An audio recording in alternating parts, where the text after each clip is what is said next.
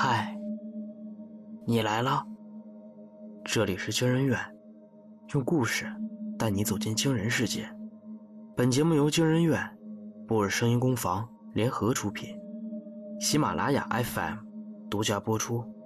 我是惊人院研究员哈皮，我是惊人院研究员乔毅。今天要讲的故事是：我的影子替我拥有了女神。下。作者张小轩。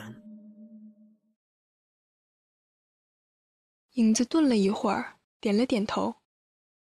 无法形容王想当时的表情里蕴含了怎样的情绪。总之，在这一切情绪从升起到浓烈再到褪去之后，王想松开了手，瘫倒在床上，脸上只剩下了不甘。他娘的，当影子可真好。只是王想没有看到，在他说出这句话的时候，快要消失在阴影里的影子侧过了头，脸上裂开了一道月牙般的裂口，像是一道笑容。深夜，王想没有睡觉，他躺在床上等着影子回来。就在困意几乎占据他意识的时候，窗户上传来了咔嗒一声，下一刻，窗户被推开，一团黑影带着一抹红色钻了进来。看着站在自己面前的影子，王想脑海中的困意瞬间消散。他一把抢过内衣，脸上泛起一抹病态的潮红。这就是他今天买的内衣。影子点点头。他看着手里的内衣，王想觉得自己好像一个变态。然而心底不停涌出的快感却让他控制不住自己，双手发抖的将内衣按在了鼻子上。深深的嗅了一下，感受着鼻腔里充盈的香气，王想的脑子里燃烧起了火热的欲望。就这样沉浸了不知道多久，王想松开手，看向影子，却不由得愣住了。站在他面前的影子正和他一样嗅着双手，只是影子的手里什么都没有。愣了一会儿，王想突然明白了影子正在嗅什么。脸色瞬间变得狰狞起来，猛地扑向他。你在秀什么呢？你是不是摸了童梦？王想掐着影子的脖子，疯狂咆哮。回答我，你这该死的东西！你是不是摸了童梦？影子没有反抗，瑟缩着点了点头。谁让你碰童梦的？王想的眼里挤满了血丝。你不许再碰他了，听到没有？他是我的，童梦是我的，只有我能碰他，只有我。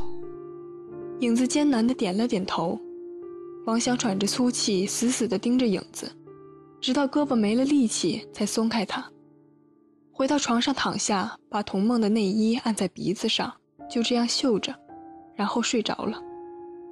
而被扔在一旁的影子，则在王想睡着后，静静的看了他一会儿。然后从窗户离开了卧室，临走前，影子扭过头，脸上又出现了那道裂口，或者说那道笑。第二天早晨，王想昏昏沉沉地睁开了眼睛。昨夜他做了一整晚的梦，梦里他化作影子潜入了童梦家里，在那里他抚摸、亲吻，最后占有了童梦。整整一夜，他都和他交缠在一起。体会着他这辈子最美好的感觉。这个梦很美好，美好到他甚至有些不愿醒来。但是他必须上班，因为他不是影子，只有在那栋大楼里，他才能见到童梦。收拾好东西，看着乖乖待在自己脚下的影子，王想冷哼一声，打开门走了出去。到了大楼下，王想在拐角处等了一会儿。直到远远看见那道美丽的身影出现，才踏入了大楼，站在电梯门前。走进电梯，王想努力挤到后面，转过身，果然童梦就在自己的身前，依然是和以前一样的打量方式，只是这一次，眼前的童梦似乎比以往都要让他感觉到熟悉。一会儿我下去买奶茶，你喝什么？童梦身旁的姑娘问道。草莓奶霜，王想在心里默念。草莓奶霜，谢谢啦。童梦笑着说道。一瞬间，王想嘴角露出微不可察的笑意。好的，姑娘点了点头。哎，上次去的那家火锅店不错，下次咱们再去啊。好呀，我也觉得味道不错。不过下次去要带包口香糖。童梦吐了吐舌头说道：“因为那家的蒜泥味道太大了。”王想脑子里一下冒出了这句话。因为那家蒜泥味道太大了，童梦说道。这一刻，王想只觉得整个人都轻飘起来了。他终于了解童梦了，无暇顾及其他。王想抬起头来，直勾勾地看着童梦，眼里没有了以往的怯懦，取而代之的是渐渐炙热起来的欲望。然而，就在他的手不受控制地伸向童梦时，叮的一声，电梯门打开了。看着他的身影消失在拐角，王想攥紧了拳头，低下头，嘴角勾起一抹病态的笑。现在还不是时候，不过快了。童梦，你马上就是我的了。夜里，影子回到卧室，开始在本子上写下今天跟踪童梦所看到的一切。可写着写着，却发现王想根本没有在看。影子顿了顿笔，写道：“怎么了？你有没有办法让我进到童梦家里？”影子扬了下头，似乎是被吓到了，身体抖动了一会儿，才点点头，在本子上写起来：“我可以和你互换身体。”影子的回答让王想愣了一下，他本以为影子会说能带他直接潜入，没有别的办法了，你不能从里面给我开门。让我进去。影子摇了摇头，看着影子，王想本能的想起了胡思的话，下意识开始怀疑影子的这个提议。但昨天夜里那个销魂的梦，还有今天在电梯里的遭遇，都让欲望一下一下的冲击着他的理性。就在脑海里残存的理性妄图挣扎的时候，一个画面彻底摧毁了他。那是影子袖手的画面。换！王想满眼血丝的盯着影子，现在就换！影子合上本子，站起身，朝着王想比划了个睡觉的姿势。躺下就行了。看着影子点了点头，王想甩掉鞋子，爬上床。亢奋的情绪让他没有丝毫困意。很快，他就看到影子脚下有一道黑色的细线伸出，逐渐蔓延到自己的脚下。一道低沉的声音在王想心里毫无预兆的响起：“你愿意和我交换身体吗？”心底升起的恐惧一瞬间就被童梦的模样所击倒。王想几乎没有犹豫就回答了：“愿意。”随即一阵汹涌的困意将他淹没。童梦，你是我的了。随着王想的睡去，影子原本平滑的身体渐渐膨胀起来。他微微侧过头，脸上露出了一个月牙般的裂口，一个比昨夜更大的裂口。站在童梦家楼下，王想觉得自己从没有这样兴奋过。按照影子教的方法，王想钻入排水管的影子里，一路来到了童梦家的窗台。顺着窗台上无数处的阴影，他滑动身体。轻易站定在了童梦的卧室里，看着床上穿着薄纱睡衣的童梦，王想的呼吸几乎都要停滞了。他走到床前，颤抖着把手触在他的腿上，从指尖传来的美妙触感，差点就让他呻吟出声了。喉咙一阵鼓动，就在王想打算更进一步的时候，床头的一板药让他一下子停止了动作。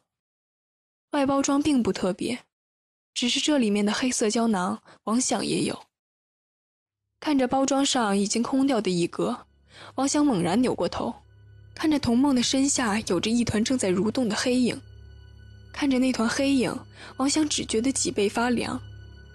童梦发现不了自己，但是他的影子可以。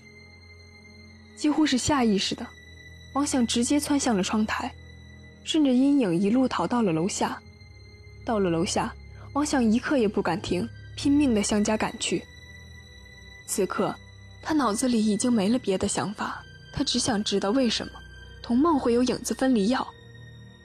很快，他就回到了自己家楼下，冲进卧室，王想冲着坐在床上的影子直接吼了起来：“为什么童梦会有影子分离药？你告诉我，为什么？”影子眼瞅着自己手舞足蹈，却是没有丝毫反应。王想想起来自己现在的状态是发不出声音的，便急躁地扯过本子，刷刷几笔，然后将本子拍在了影子身上。快把身体还给我！看着本子上的字，影子扑哧乐了，把本子扔在地上。他看着王想，眼里流露出了一丝戏谑。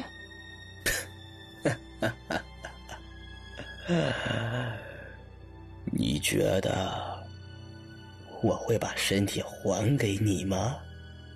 王想暴躁的情绪一瞬间就被冰冻了起来。